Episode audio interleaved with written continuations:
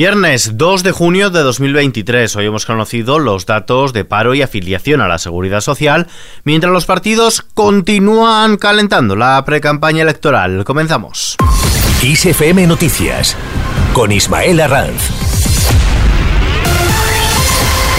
Feijó prepara la campaña del 23J. El presidente del Partido Popular, Alberto Núñez Feijó, ha elegido a Elías Bendodó como coordinador ejecutivo de la campaña de las elecciones generales del próximo domingo 23 de julio, a Cuca Gamarra para coordinar el programa electoral y a Miguel Tellado para hacer lo propio con las candidaturas, mientras que Borja Semper, al igual que ocurrió en las pasadas municipales y autonómicas, ejercerá como portavoz de campaña. Escuchamos al coordinador ejecutivo de esta campaña, Elías Bendodó.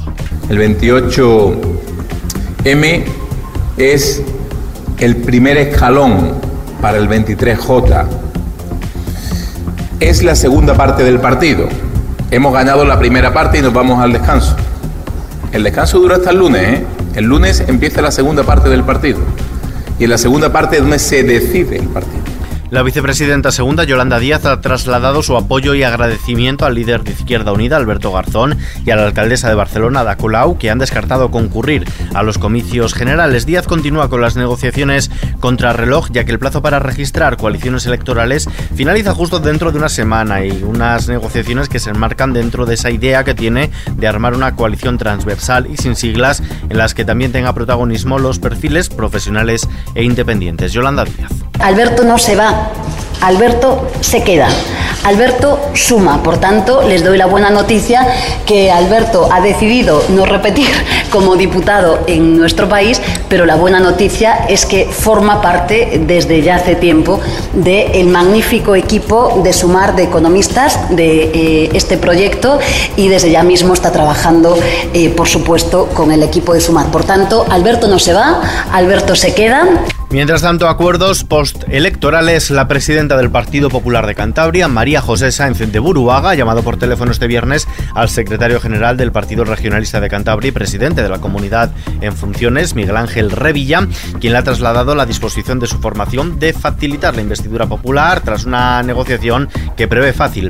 En Barcelona, el ganador de las elecciones a la alcaldía de la ciudad condal, Xavier Trias, dirigente de Junts, apuesta por un pacto con Esquerra y el PSC que le lleve a ser investido alcalde de, la capital catalana. Mientras en Burgos, el alcalde en funciones, el socialista Daniel de la Rosa, ha ofrecido al Partido Popular la posibilidad de gobernar en coalición siempre que se respete la alcaldía para la lista más votada, en este caso la suya, la del PSOE. En Navarra, la primera toma de contacto entre PSN y Gueroa Bay para explorar las posibilidades de reeditar la actual fórmula de gobierno foral ha permitido conocer que ambas formaciones aspiran a presidir el Parlamento, lo que en el caso de no llegar a un acuerdo facilitaría a UPN, la fuerza mayoritaria hacerse con el primer cargo institucional en juego. Y en Euskadi, el PNV y el Partido Socialista de Euskadi, Euskadi Esquerra, han cerrado un acuerdo para la gobernabilidad de las instituciones forales y locales en el País Vasco, un acuerdo por el que se comprometen a facilitar la conformación de gobiernos de coalición en las tres diputaciones y ayuntamientos de las capitales vascas, de forma que reeditarán el pacto que venían manteniendo desde 2015 allí donde sea posible, un pacto que también se llevará al resto de ayuntamientos de Euskadi. Por otro lado, el Parlamento Europeo ha decidido aplazar a septiembre el discurso del presidente del Gobierno de España como presidente de turno de la Unión Europea tras la petición en este sentido realizada tanto por el Gobierno central como por el Partido Popular Europeo. Todo ello para evitar que tenga lugar en plena campaña electoral y a 10 días de las elecciones, permitiendo de este modo que sea ya el presidente electo quien intervenga ante la Eurocámara.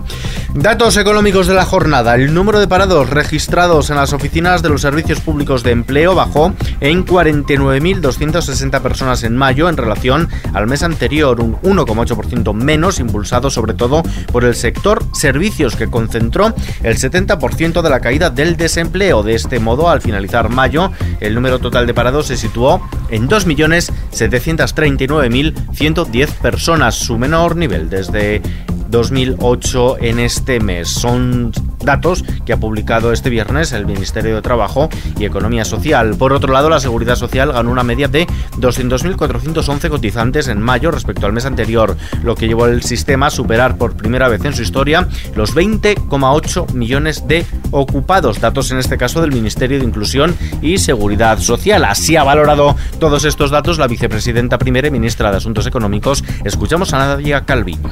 Tenemos datos récord de empleo en el mes de mayo que muestran una afiliación a la seguridad social de 20.800.000 personas por primera vez en nuestra historia, un crecimiento de 200.000 afiliados en el mes de mayo y el crecimiento acumulado en los cinco primeros meses del año se acerca a las 500.000 personas. Es decir, que el mercado de trabajo y la economía española mantienen un fuerte dinamismo que nos está permitiendo reducir el desempleo, mejorar las condiciones de contratación con un beneficio muy especial para mujeres y jóvenes.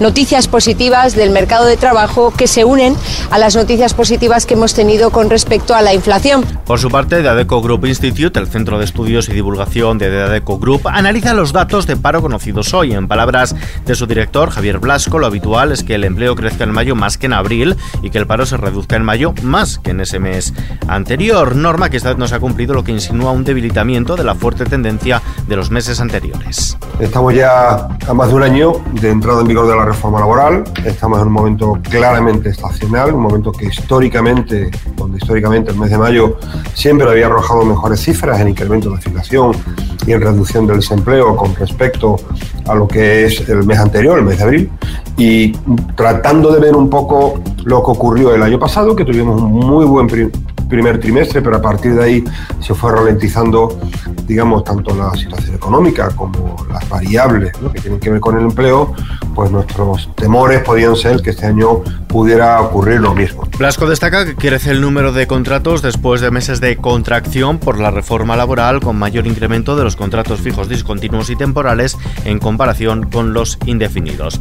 Hablamos ahora del decreto contra la sequía. La Diputación Permanente del Congreso tramitará el próximo 7 de junio el Real Decreto Ley sobre medidas urgentes en materia agraria y de aguas por la sequía y el agravamiento de las condiciones del sector primario derivado del conflicto bélico en Ucrania y de las condiciones climatológicas. Un decreto este que también incluye las medidas de promoción del uso de transporte público colectivo terrestre por parte de los jóvenes y de prevención de riesgos laborales en episodios de elevadas temperaturas. Más cosas, el Ministerio de Igualdad quiere que las indemnizaciones que reciben las víctimas de violencia machista se equiparen a las de las víctimas del terrorismo. Proponen mejorar en las medidas de protección a menores también víctimas de esta lacra, incluyendo protocolos para mujeres embarazadas, después de analizar los últimos casos de crímenes machistas registrados en el país. Nos vamos ahora hasta la Feria del Libro de Madrid. Su directora, Eva Orue, ha señalado que los primeros días del evento no han ido mal, pese a las fuertes lluvias que se han registrado estos días en la capital. Asegura que hay horas suficientes de venta y actividades para seguir tranquilamente sin mayores problemas. Ya en la inauguración, el pasado viernes, la lluvia fue la protagonista, amenazando estas semanas tan importantes para el sector. Por el momento, en estos siete días ha llovido prácticamente todos ellos, únicamente el miércoles hubo una pequeña tregua. La bolsa ha cerrado con un alza del 1,63%, es la mayor subida en más de dos meses. Su principal indicador, el IBEX 35, asciende a los 9.317 puntos, nivel que no veía desde la última semana de abril. Desde que comenzó el año acumula una subida del 13,2%. El euro se cambia por un dólar con 7 centavos. Abrimos ahora la página the Planet. Andalucía es la primera comunidad autónoma que ha instalado dispositivos para prevenir la muerte de fauna por atropello, especialmente linces ibéricos, según ha anunciado el coordinador del proyecto Life Links Connect en Andalucía. Y por otro lado, las cinco principales organizaciones ambientales en España han exigido tanto al Gobierno central como a la Junta de Comunidades de Castilla-La Mancha un plan urgente que salve las tablas de Taimiel, que el próximo 28 de junio cumplirá 50 años de su declaración como parte Nacional. Según estas entidades, esta emblemática zona húmeda se mantiene desde hace décadas en el peor de los estados de deterioro y de artificialización. A continuación, vistazo a la previsión del tiempo.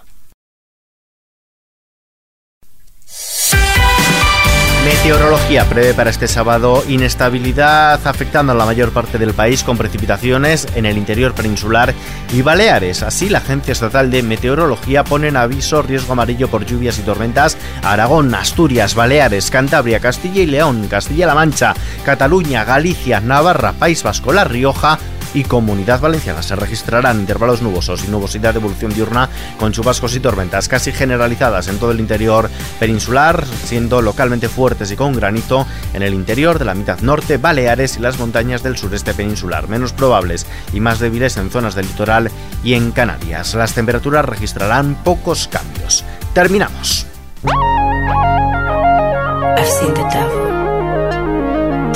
in every place,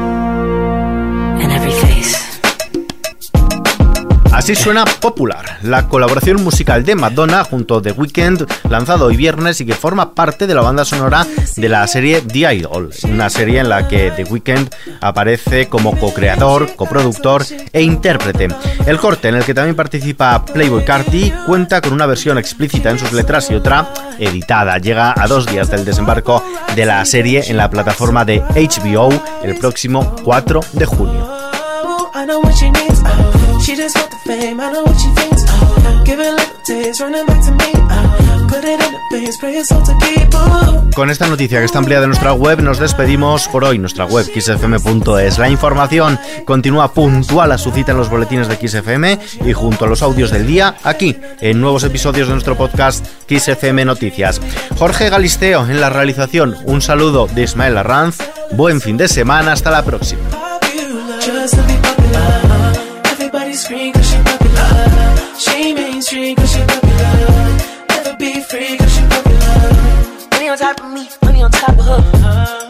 Top of me, money on top of her. I'm. Daddy fuck with me cause you know I'm